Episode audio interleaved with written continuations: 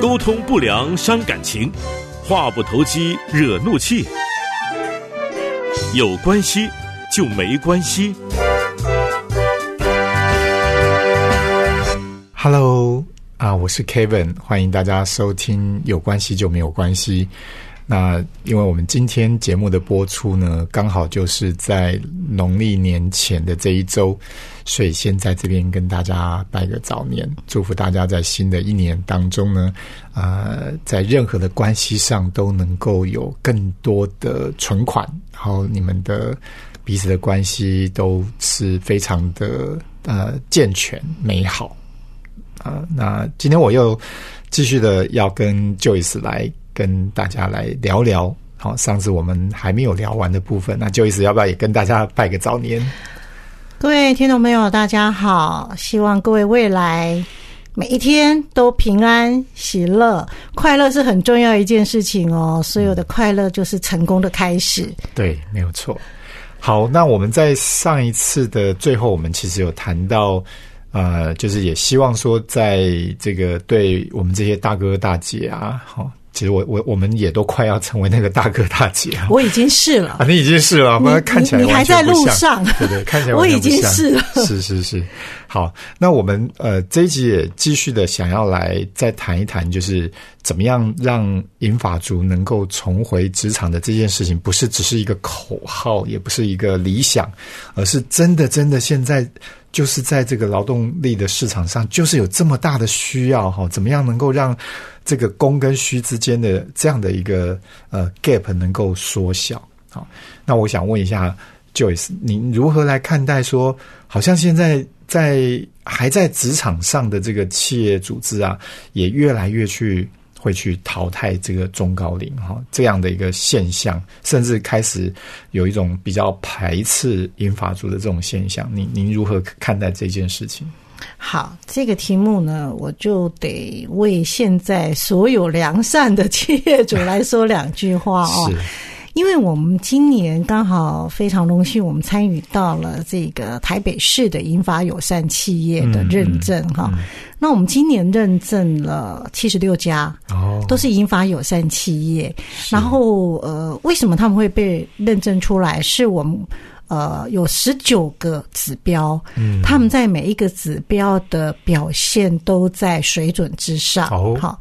然后这过程当中有一个很重要量化指标，是我们去问他，嗯、呃，他在企业里面，呃，六十五岁以上的人，或者是五十五岁以上的员工，占他总员工的比例是多少？哈、嗯。嗯那看起来似乎是在比例上面似乎是很很不错的哈，嗯嗯、所以呃，当然我觉得在我我我我我其实也同意呃，企业对于中高龄在某一些程度上面确实是有一些刻板印象，嗯嗯，可是呢，因为大缺工时代。对，那企业也在做某一些程度的一些呃转变，所以我自己在面对第一线，我看到的状况是，其实呃这些企业对于这个任用这些大哥哥大姐姐们，其实是呈现非常友善的哈。嗯，那他们也会针对他们。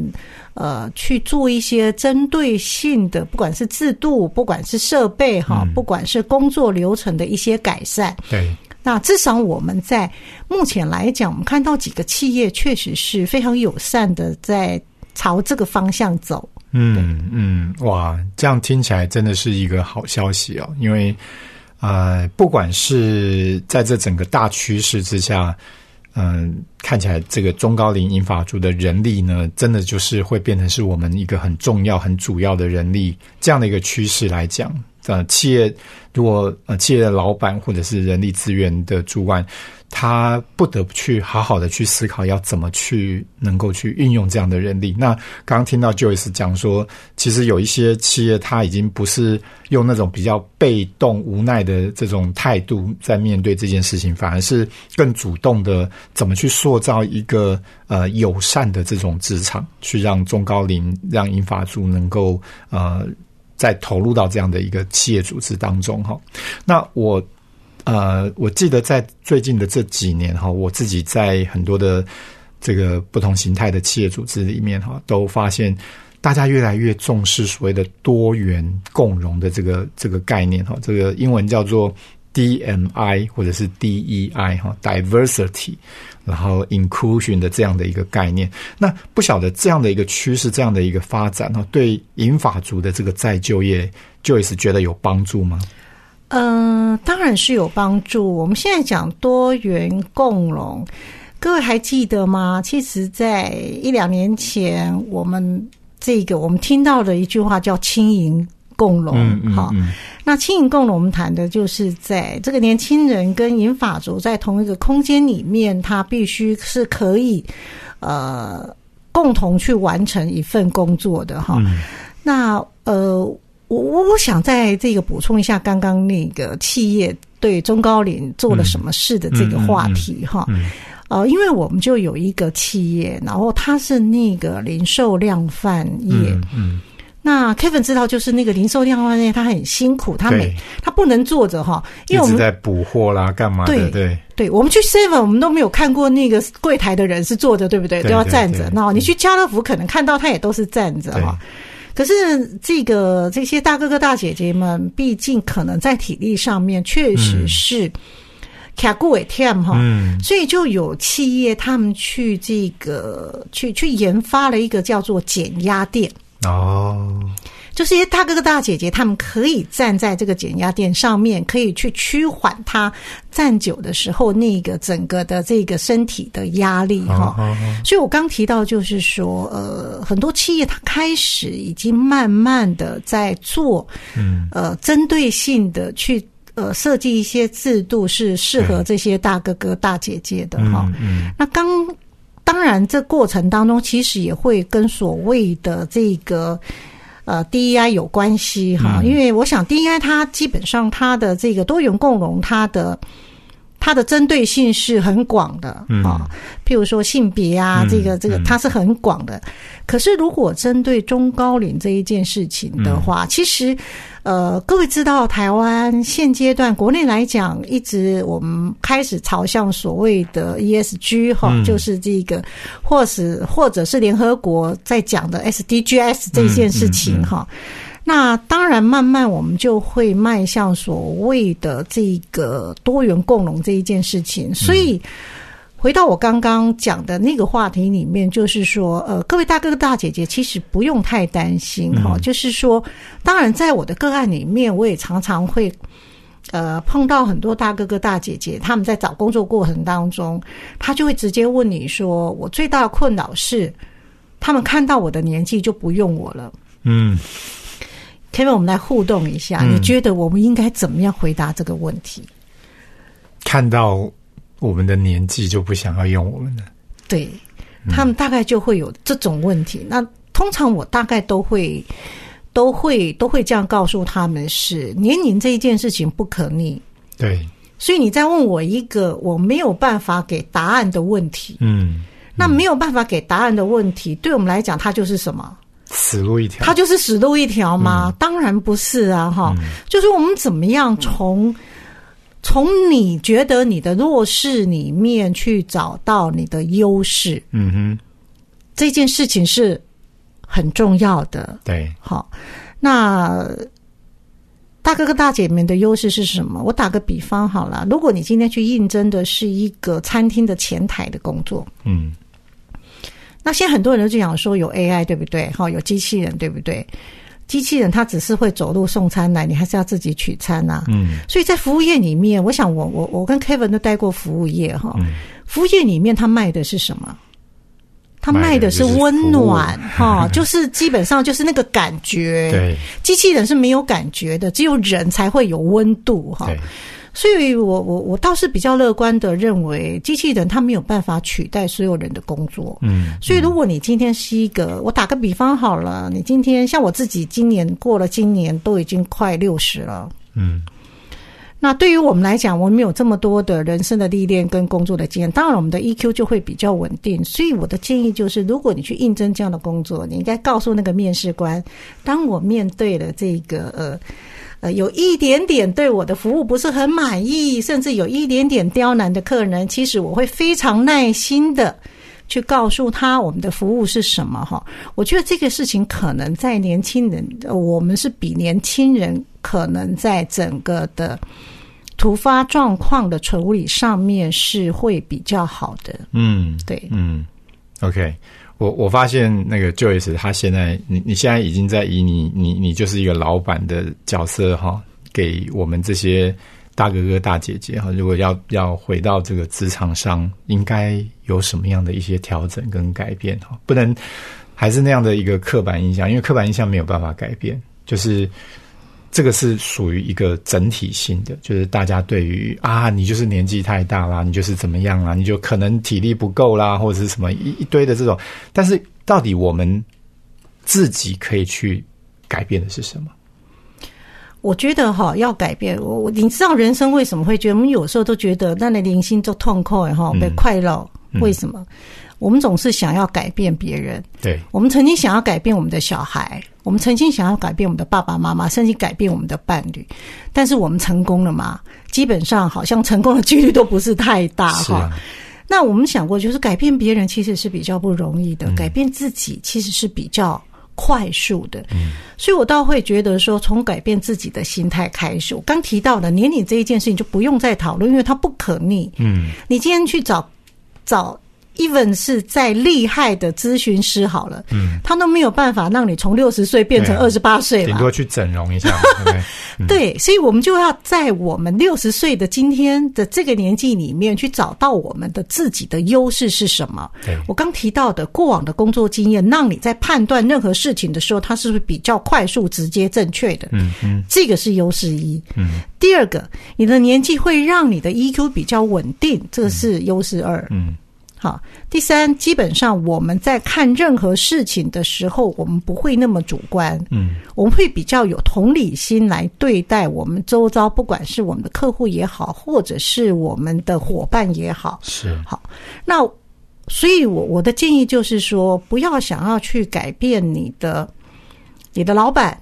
或是想要改变任何人，其实你应该从自己改变开始。嗯，另外一个部分是，其实我也观察到了吼，就是这个可能不见得是只有大哥哥大姐姐。其实如果现在在听的这个年轻的朋友，其实也是一样了哈。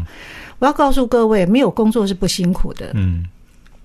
所以不要抱怨工作辛苦这一件事情。我常讲说，如果有很多有工作不辛苦，你也告诉我，我也想去。是，我想 Kevin，我们都想去，对不对？我们都待过人力银行哈。你知道人力银行这个有一百一百多万个工作，对不对？嗯。那如果今天这个工作真的是钱多事少离家近，你知道人力银行这么多员工，他自己就拿走了。对吧？这个概念应该是这样，所以呃，我觉得不要抱怨你的工作，嗯，好，这个是我们对工作上面的一个自我的成长的开始。嗯，我常常讲一句话，就是如果你对于你的工作有抱怨，不嘛你就离开，嗯，不嘛你就闭上你的嘴，好好的工作。好，所以我觉得工作不抱怨这一件事情，永远是乐在工作很重要的一个。动力，嗯，那这些大哥哥大姐姐，当然我们也真的期待，就像我刚提到的，你必须了解你自己的优势是什么。是，可是呢，也很好玩，就是我也曾经碰过那个大哥哥大姐姐问我说：“啊，你觉得我的优点是什么？”那我就会告诉他说：“嗯，啊坐下来。”我们来好好盘点一下你的优点是什么哈，所以基本上我们在面试的过程当中或找工作的过程当中，一定要放大你的优点，是让你的优点去补足现在在普世价值里面。我刚提到年龄，它是一个普世价值，而且是一个不可不可逆的普世价值。那当你没有办法改变它的时候，你就必须用你更多的优势。好，来去来去，让大家知道我是可以的。是，对。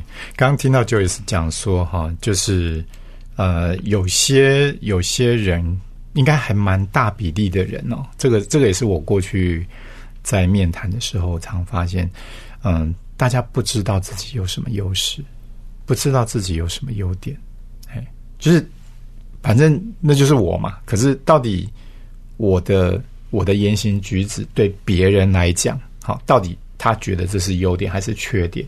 其实这件事情常常自己是盲点，就自己看不到自己，所以好像就不知道到底我的优点是什么。好，所以刚刚你说那个，我我还蛮有感的啦。我我真的鼓励说，呃，当我们开始进入到人生下半场，你你不能说我再不知道我自己了，因为你已经活了。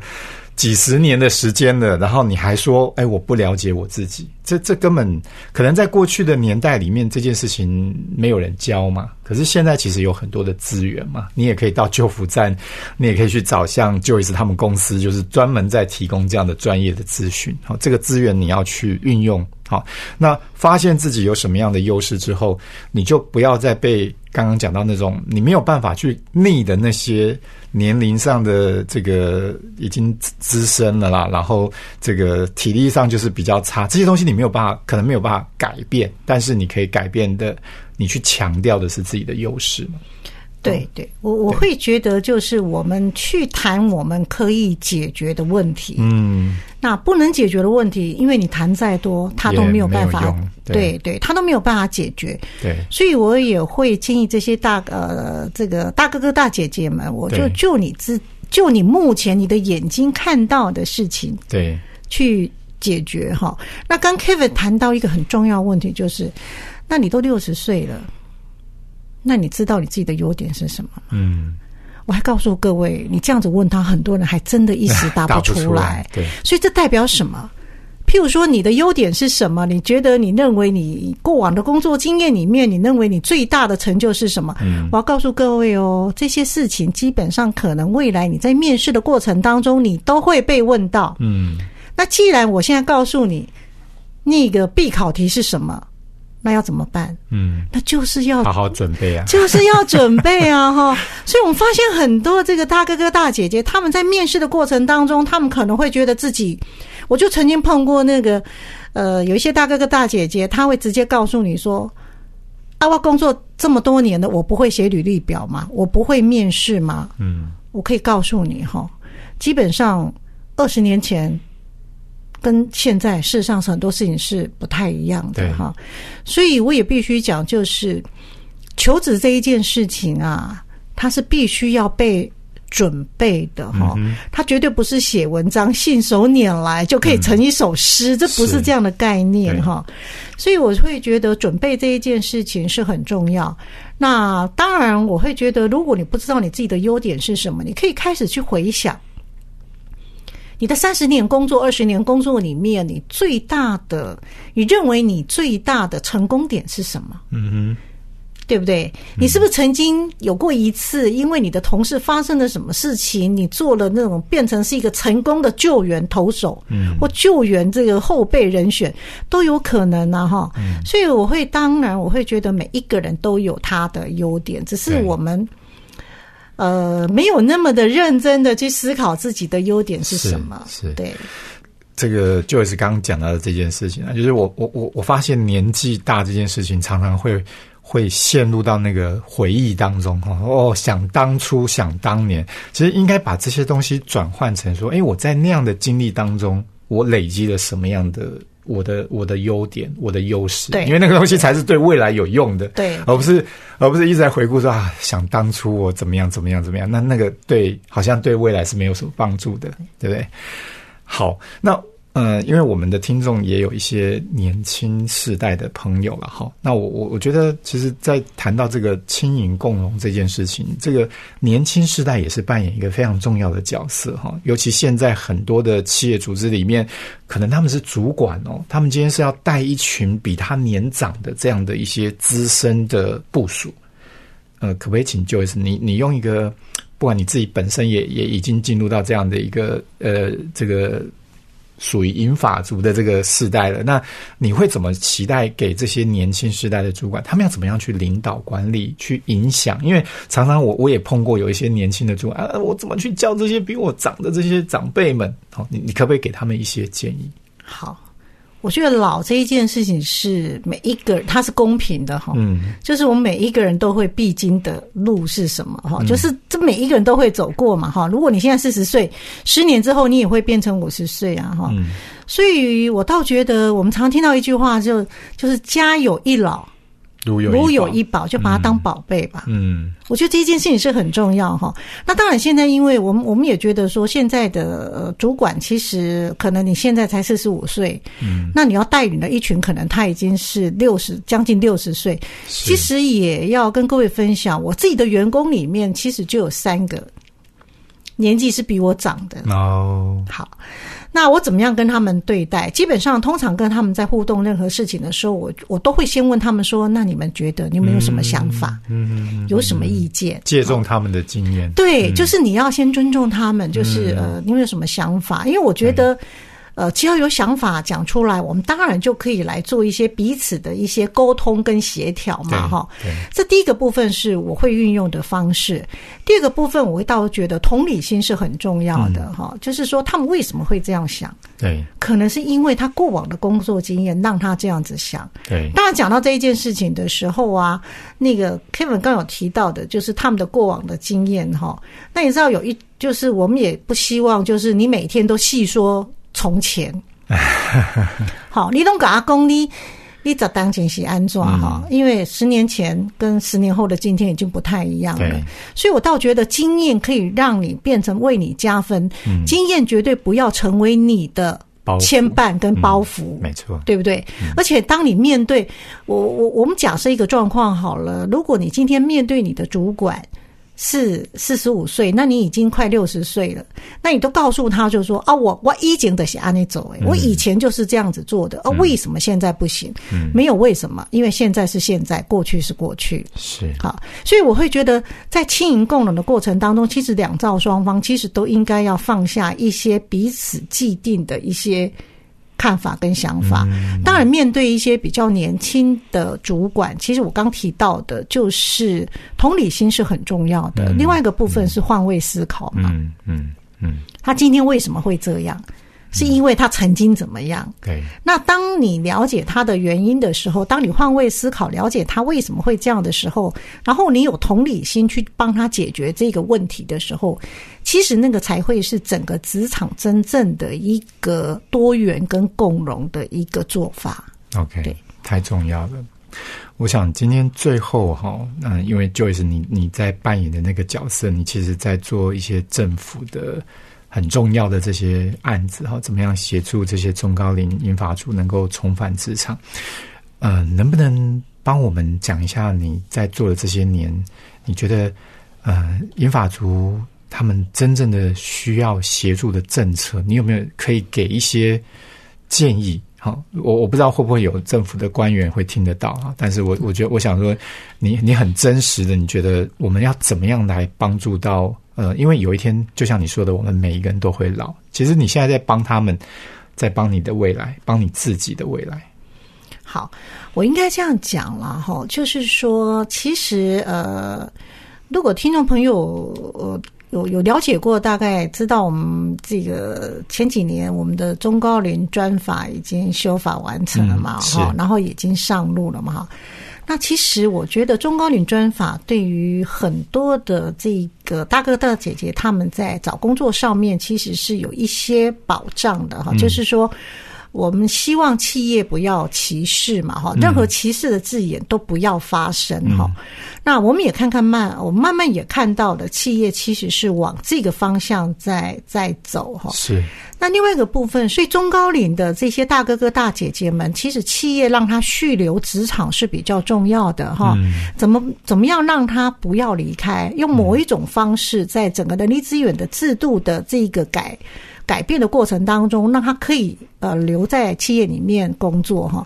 可是现在面临一个很大的问题，是我们的强制退休年纪还是六十五岁啊，嗯，对吧？就我知道七那个日本都改到七十了。对，好，所以这个东西必须要必须在法令上面也必须要有所有所一些呃，可能要在法法上面也要必须要有一些改善嘛，哈、那另外一个部分是，我觉得在劳基法里面可能也要有一些改善，就是说，呃，各位知道，我们其实有规定，就是七十个人必须要有一个任用一个这个这个身心障碍的朋友，对不对哈？那如果你要做标案，其实一百个人好像也要一个原住民的朋友嘛哈。那其实真的也可以真正的呃也可以把它落实在立法里面，譬如说，呃，可能五十个人就必须要有一个五十五岁以上的这样子的一个员工哈。我们按照比例去看他，去。如果你问我，我倒觉得促进这个这个引法就业这一件事情，其实我们应该还有很多的事情是我们可以去做的了，哈。是，在这一集的啊访谈当中呢，我们提到了一个低眼麦的概念，哈，其实这真的是一个现在全球呃普遍性的一个价值观，就是我们怎么样让我们的环境。能够更友善，可以去接纳不同的，跟你跟跟你是不同的，跟你我是不同的。那这个好处是什么？其实我们，呃，在面对外在的不同的人的时候，如果当我们能够。呃，我们自己内部有更多这样的跟他们类似的角色的时候，我们就更能够去了解对方的需要是什么。所以在今天我们所面对到这样的一个呃老化人力老化的这一个现象，这已经不是只有台湾，是全世界都在面对的时候。那如果我们的组织里面有年轻的、有中生代、有有有银发族、有中高龄的，其实这样。的一个共同的团队，这样的一个多元的团队，我们在面对的时候，这个外部的一些呃市场的需要，我们就会更容易的去了解，然后去针对他们的需要去满足。那回到我想我们自己哈，因为大环境我们没有办法改变，怎么样让银发族能够真正的呃可以回到这个职场上？其实还是回到我们自己啊，在。今天的访谈当中，Joyce 就提醒了我们，其实是我们自己愿不愿意去呃更了解自己到底身上有什么样的优势，能够让我们的这个组织里面的主管、老板他会看到我们，然后愿意去使用我们。所以，可能与其去抱怨很多没有办法改变的事情，就回到我们自己身上去做这样的一个调整跟改变，那也。呃，鼓励我们的年轻世代的主管们，您在面对这些资深的呃老员工的时候呢，你也可以有一个同理心，因为你有一天你也会你也会老。那我们怎么样来共创一个大家可以一起往前走的这样一个企业的环境？